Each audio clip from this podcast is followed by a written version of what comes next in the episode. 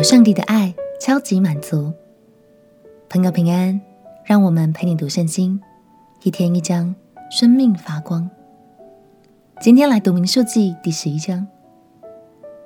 离开埃及后，以色列百姓们扎营在西奈山脚下，过了一段顺服神、信靠神的日子。但这一章我们会看到，百姓们却在拔营起行、走入旷野的第三天，就开始大发怨言。他们抱怨，早就已经吃腻上帝每天供应的食物，甚至还说以前在埃及为奴时候所吃的食物更丰盛美味。以色列人虽然离开了埃及，但埃及真的离开以色列了吗？让我们一起来读民数记第十一章。民数记第十一章。众百姓发怨言，他们的恶语达到耶和华的耳中。耶和华听见了，就怒气发作，使火在他们中间焚烧，直烧到营的边界。百姓向摩西哀求，摩西祈求耶和华，火就熄了，那地方便叫做他贝拉，因为耶和华的火烧在他们中间。他们中间的闲杂人大起贪欲的心。以色列人又哭嚎说：“谁给我们肉吃呢？我们记得在埃及的时候不花钱就吃鱼，也记得有黄瓜、西瓜、韭菜、葱、蒜。现在我们的心血枯竭了，除这玛纳以外，在我们眼前并没有别的东西。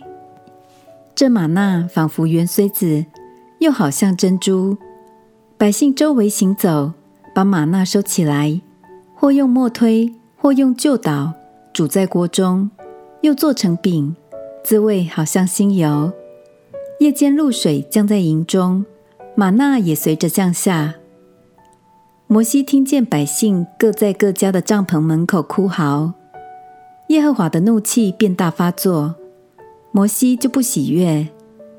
摩西对耶和华说：“你为何苦待仆人？”我为何不在你眼前蒙恩，竟把这管理百姓的重任加在我身上呢？这百姓岂是我怀的胎，岂是我生下来的呢？你竟对我说，把他们抱在怀里，如养育之父抱吃奶的孩子，直抱到你起誓应许给他们祖宗的地去。我从哪里得肉给这百姓吃呢？他们都向我哭嚎说。你给我们肉吃吧，管理这百姓的责任太重了，我独自担当不起。你这样待我，我若在你眼前蒙恩，求你立时将我杀了，不叫我见自己的苦情。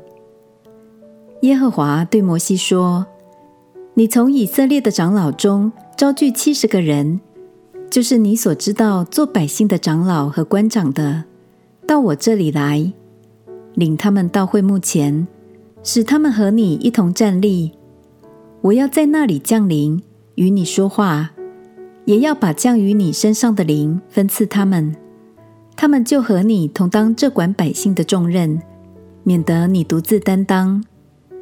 又要对百姓说：你们应当自洁，预备明天吃肉，因为你们哭嚎说：谁给我们肉吃？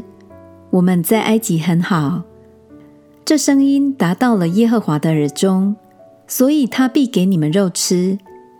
你们不只吃一天、两天、五天、十天、二十天，要吃一个整月，甚至肉从你们鼻孔里喷出来，使你们厌恶了，因为你们厌弃住在你们中间的耶和华，在他面前哭号说：“我们为何出了埃及呢？”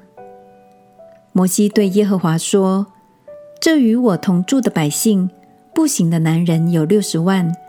你还说，我要把肉给他们，使他们可以吃一个整月。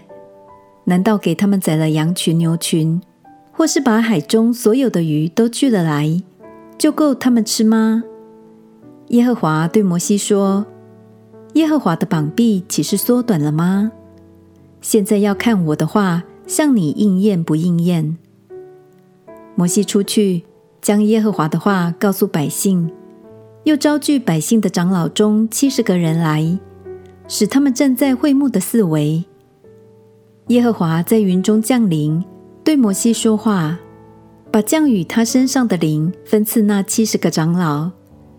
灵停在他们身上的时候，他们就受感说话，以后却没有再说。但有两个人仍在营里，一个名叫伊利达，一个名叫米达。他们本是在那些被掳的人中，却没有到会幕那里去。灵停在他们身上。他们就在营里说预言。有个少年人跑来告诉摩西说：“伊利达、米达在营里说预言。”摩西的帮手嫩的儿子约书亚，就是摩西所拣选的一个人，说：“请我主摩西禁止他们。”摩西对他说：“你为我的缘故嫉妒人吗？惟愿耶和华的百姓都受感说话。”愿耶和华把他的灵降在他们身上。于是摩西和以色列的长老都回到营里去。有风从耶和华那里刮起，把鹌鹑由海面刮来，飞散在营边和营的四围。这边约有一天的路程，那边约有一天的路程，离地面约有二肘。百姓起来，终日终夜，并次日一整天。捕取鹌鹑，至少的也取了十赫梅尔，为自己摆列在营的四围。若在他们牙齿之间尚未嚼烂，耶和华的怒气就向他们发作，用最重的灾殃击杀了他们。那地方便叫做基伯罗哈塔瓦，就是贪欲之人的坟墓，因为他们在那里葬埋那起贪欲之心的人。百姓从基伯罗哈塔瓦走到哈喜路，就住在哈喜路。感谢神，虽然百姓们悖逆了神，但是当摩西为百姓开口祷告，神就怜悯，止住了火焰。